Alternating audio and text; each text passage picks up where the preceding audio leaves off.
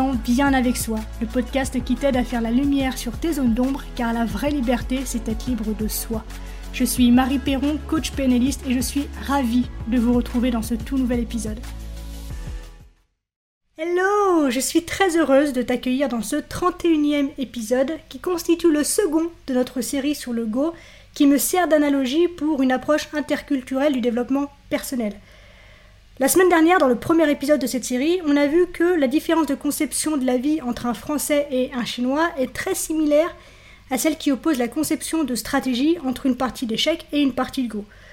Nous, Français, avons plutôt tendance à agir comme dans une partie d'échec, c'est-à-dire que nous aimons avoir connaissance de toutes les pièces et nous évaluons et nous agissons en fonction de cette réalité-là. Alors que le chinois, lui, est conscient que les pièces arrivent de façon progressive et qu'à chaque fois qu'une nouvelle pierre, donc une nouvelle pièce, une nouvelle action est posée, eh bien, elle modifie l'ensemble de la structure du jeu. Et cette différence illustre notre divergence d'appréciation de deux notions fondamentales qui pourtant rythment notre quotidien à chacun, le temps et le changement.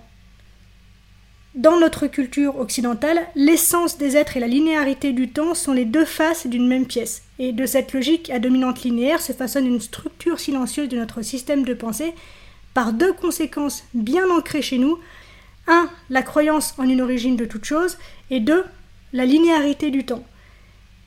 Et donc chez nous, si on devait schématiser le temps de toute chose, eh bien on pourrait le représenter sous la forme d'un point et d'une ligne qu'il nous faut tracer, souvent vers la droite. Depuis Isaac Newton et ses Philosophiae Naturalis Principia Mathematica, et ce jusqu'au début du XXe siècle, la physique classique confirme que le cours du temps est un élément continu et linéaire, mesurable et absolu. Et en plus de ça, ce temps est aussi réversible, puisque les lois de la physique classique s'appliquent tant à un instant t qu'à un instant moins t. Mais c'est pas fini, puisque tout ça constitue l'axiome d'une autre croyance qui consiste à dire que les êtres et les objets qui nous entourent ont tous une essence, une identité première dont la pureté serait observable en retournant à leur origine, donc dans le passé, avant que le temps inéluctable ne vienne souiller cette identité première. Et ce sont ces notions de recherche de cause première et de fin ultime dans l'origine qui a fortement imprégné notre pensée occidentale et qui continue de régir notre mode de fonctionnement, notre mode de pensée aujourd'hui au quotidien. Et elle se retrouve même dans la psychanalyse freudienne et dans l'astrophysique contemporaine, avec le couple par exemple Big Bang Big Crush, une théorie qui peut être perçue comme l'héritage direct des écrits bibliques qui s'étendent de la Genèse au jugement dernier. Donc on peut s'apercevoir que cette croyance est profondément ancrée dans le développement et la conception de notre système de réflexion et d'évolution, et ce depuis le tout début de notre histoire. Et de cette structure que nous avons du temps donc en Occident découle inévitablement la vision récurrente d'une déchéance, d'un déclin que chaque étape de notre histoire reformule en termes plus ou moins alarmistes.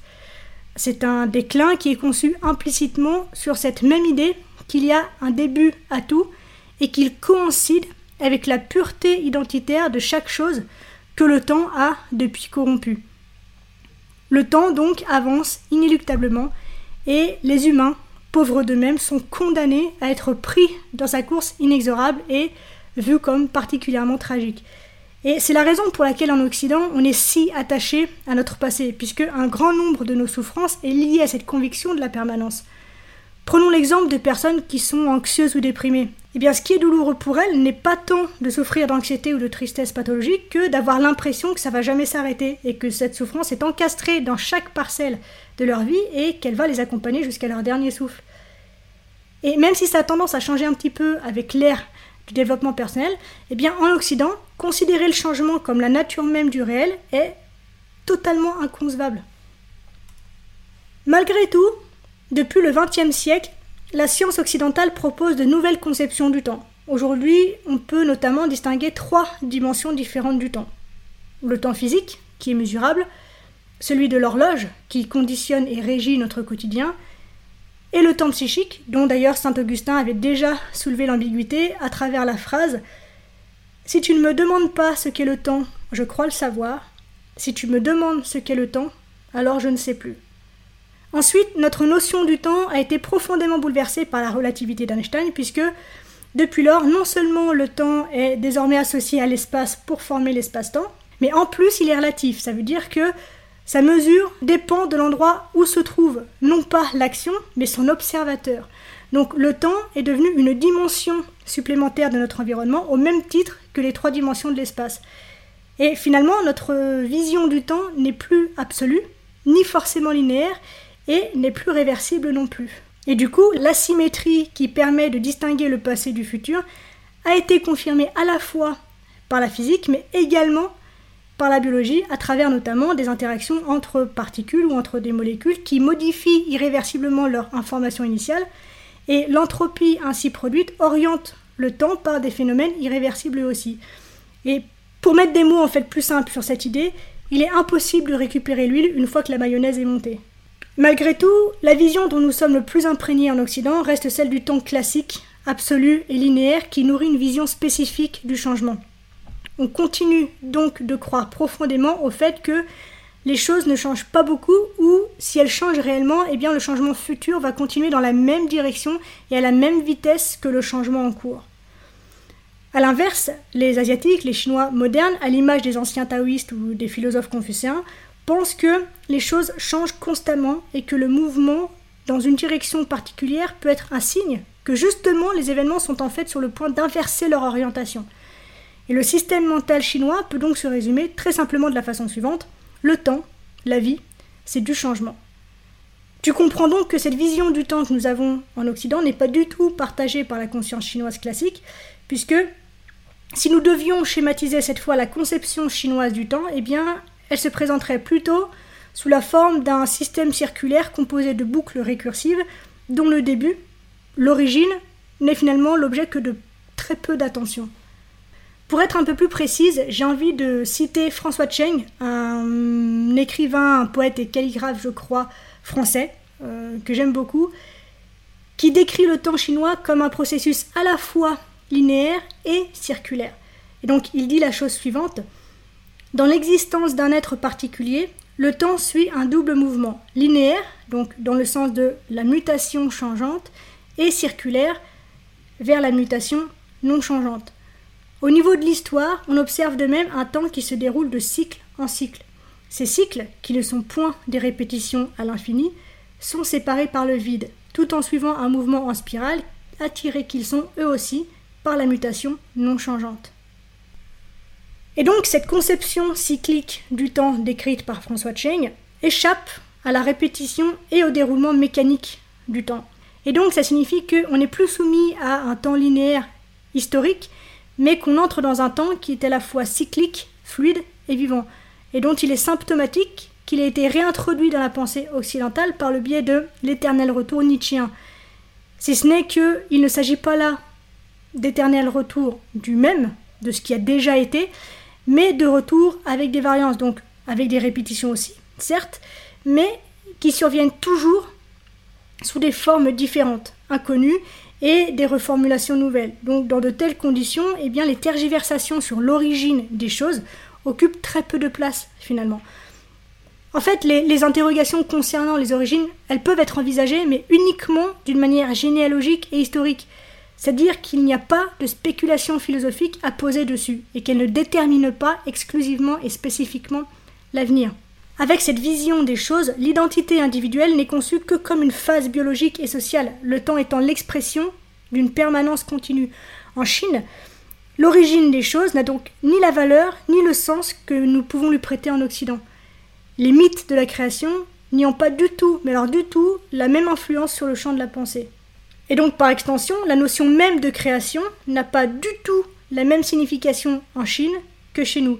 La pensée occidentale, donc la nôtre, est très influencée par la triangulation biblique, donc à savoir le créateur, Dieu, la créature, l'homme et la création, le monde. Et donc, par une autre extension, un artiste chez nous est considéré comme un créateur. Dans son action, il imite le créateur du monde et il insuffle ainsi à son œuvre originale une aura dont ne pourront jamais disposer ses copies. Alors qu'en Chine, un artiste est plutôt considéré comme un médiateur entre la nature et l'homme et son acte, son œuvre artistique n'est pas considéré comme une création, mais plutôt comme une imitation. Et là encore, on voit la divergence de point de vue, puisque si imiter chez nous est connoté très négativement et plutôt à bannir, eh bien en Chine, imiter veut dire apprendre. Et donc on est vraiment dans cette idée de rien ne se perd, rien ne se crée, tout se transforme. Donc en Chine, il n'existe pas de vision d'un temps linéaire qui entretient la nostalgie et la quête de ses origines. Il faut vraiment comprendre que là-bas, la valeur historique et symbolique de quelque chose n'est pas inscrite dans sa représentation matérielle, mais dans l'idée, la perception que nous en avons et dans l'histoire que nous racontons. Par exemple, lorsque les autorités chinoises prennent la décision de conserver un quartier considéré comme historique, eh bien celui-ci généralement être rasé pour être reconstruit à l'identique. Et donc là-bas, dans cette conception du monde, eh bien le neuf peut être du vieux. Et cette souplesse intellectuelle par rapport au passé peut, je pense, être perçue comme la résultante d'une prédisposition pragmatique au changement. Alors que chez nous, la mise en conscience de cet état de continuel changement est la cause d'une immense souffrance. Effectivement, lorsque l'on vit un moment de joie et que ça change, eh bien on souffre. On souffre du chagrin d'avoir laissé échapper des instants qui nous sont chers pour prendre la main sur autre chose, qui d'ailleurs n'est pas toujours désagréable, et notre besoin de garder le contrôle sur tout ce que nous possédons nous interdit cette liberté de laisser aller quelque chose pour en attraper une autre. Les fleurs fanent, la jeunesse s'envole, et toute rencontre peut finir en séparation. Et c'est une souffrance pour nous parce qu'on ne veut pas accepter le changement incessant qu'est la vie. Finalement, rien, que ce soit nous-mêmes, nos pensées, nos émotions, notre être fondamental, mais également toutes les choses venues de l'extérieur n'ont de substance puisque tout change à un moment donné. Même nous, sur le plan biologique, tous les 11 ans, toutes nos cellules, l'intégralité de nos cellules, a été renouvelée. Donc nous ne sommes en substance plus du tout les mêmes personnes que nous étions il y a 10 ans. Tout change sans arrêt, même si ça ne se voit pas. Sur ce sujet, la philosophie chinoise finalement est à l'image du Yi un système de signes binaires utilisé pour faire des divinations. Et cette connaissance ne vise pas à expliquer pourquoi une situation est ce qu'elle est, mais à comprendre les potentiels énergétiques qui s'en dégagent pour mieux orienter ses choix. Comme en PNL, finalement, elle préconise de se poser la question du comment au lieu de celle du pourquoi si cher à notre civilisation occidentale, et qui propose de retrouver d'abord la source des problèmes psychiques, afin de les comprendre et les expliquer, et pourquoi pas, à la rigueur, ensuite, si on a le temps, si on en a envie, eh bien de les résoudre. Alors qu'en Chine, la recherche des moyens d'action concrets est privilégiée à la révélation d'une vérité unique et intangible. Et d'ailleurs, c'est amusant parce que cette vision des choses est inscrite jusque dans l'écriture de la langue chinoise, puisque elle n'a pas de flexion. C'est-à-dire que les caractères sont invariables. Donc, un mot peut être à la fois un verbe, un nom, peut être à la fois féminin ou masculin, peut être à la fois singulier ou pluriel, peut être à la fois présent ou futur. Et pour connaître la nature et le sens du caractère, eh bien, il faut se fier au contexte dans lequel il a été inscrit. Et à travers cet exemple, eh bien, on apprend que l'environnement formel, social et culturel d'un énoncé, qu'il soit verbal ou écrit, est déterminant pour en comprendre le sens. Et dans cet univers de changement permanent, eh bien, il apparaît évident que les objets, comme les humains, n'ont pas une essence unique qui leur est propre. Finalement, il importe peu même d'aller retrouver une pureté essentielle originelle. L'important c'est de savoir se repérer dans le champ de force en présence que constitue le réel et d'y trouver une méthode pour se maintenir en cohérence dans un monde en perpétuel mouvement. Et donc pour développer cette perception, cette vision des choses, je trouve que le Go est très explicite sur le sujet, puisque le Go nécessite cette vision porteuse qui est celle de l'impermanence, à savoir que, à mes yeux, ce jeu est l'incarnation même ludique d'une pensée qui voit en la constante mutation du monde le seul élément de stabilité. Si je dis pas de bêtises, les jeux de Go et les jeux d'échecs étaient élevés au rang des quatre pratiques auxquelles devait s'exercer un lettré, avec euh, notamment, je crois, la musique, la calligraphie et la peinture. Les intellectuels de l'histoire chinoise estimaient que la pratique et l'évolution nécessaires et développées dans ces jeux contribuaient à habituer l'esprit à prendre plaisir aux multiples possibilités, combinaisons et surprises qui naissent à chaque instant de situations constamment nouvelles. Donc ils pouvaient de cette façon travailler sur leur personnalité profonde puisque leur agressivité se trouvait apaisée alors que leurs âmes faisaient l'apprentissage de la sérénité, de l'harmonie et de la joie de contempler le champ infini des possibles. Et c'est là que le Go est très intéressant puisque l'un des principes fondamentaux du jeu de Go, c'est qu'il ne peut pas y avoir deux fois la même situation sur le Goban. Autrement dit, il est absolument impossible que la situation ne change pas. Et le jeu a vraiment été créé dans cette optique. Sur le plateau de jeu, cet état de perception est symbolisé notamment par les deux règles principales du jeu de Go, la première étant la capture des pierres et la seconde étant la règle du Ko. Ces deux lois de base ont pour fondement, ont pour fondement la nécessité de changement qui doit animer une partie. Et ces deux lois développent le même principe, c'est-à-dire qu'un joueur qui pose une pierre ne doit pas redonner au Goban un état identique déjà joué. Pour que ce soit plus clair dans ta tête, la règle de capture au Go est extrêmement simple. Une pierre ou un groupe de pierres qui ne dispose plus de liberté, c'est-à-dire qui ne dispose plus d'intersection libre, est considéré comme mort et retiré du plateau. La règle du co, quant à elle, interdit aux joueurs de reprendre une pierre qui vient de capturer l'une des leurs. Et dans le langage du Go, ce mouvement, donc qui consiste à reprendre une pierre qui vient de capturer l'une des nôtres, bah, s'appelle tout simplement un suicide. Et le suicide au Go est tout bonnement interdit, sauf s'il permet la capture d'une ou plusieurs pierres. Donc il va de soi que l'interdiction du suicide ici n'est pas d'ordre moral, mais totalement liée à cette idée de perpétuel changement. Puisque en effet, se suicider reviendrait, en tout cas au Go, à poser une pierre immédiatement retirée du Goban, donc entraînant une boucle infinie, constituée systématiquement de deux situations considérées comme initiales. Et ça, c'est totalement, absolument inconcevable dans le mode de pensée chinois. Aucune action ne peut aboutir à la conservation d'un état antérieur. Agir, vivre, c'est obligatoirement altérer la situation.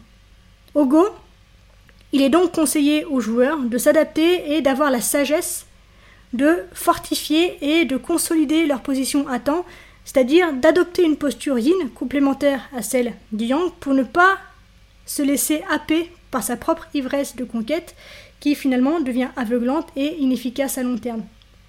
Et donc une partie de Go nous permet de travailler notre capacité à sortir de notre zone de confort et à nous décentrer par rapport à nos habitudes.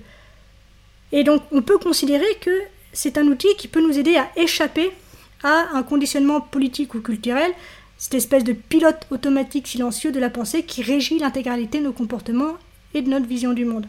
Et pour finir, je dirais que le jeu de Go génère une multitude de principes rétroactifs qui nous poussent à envisager le monde comme un constant renouvellement où il n'y a jamais de répétition à l'identique dans un contexte exactement inchangé. On arrive déjà à la fin de cet épisode. Merci de l'avoir écouté jusqu'au bout. J'espère qu'il t'a plu.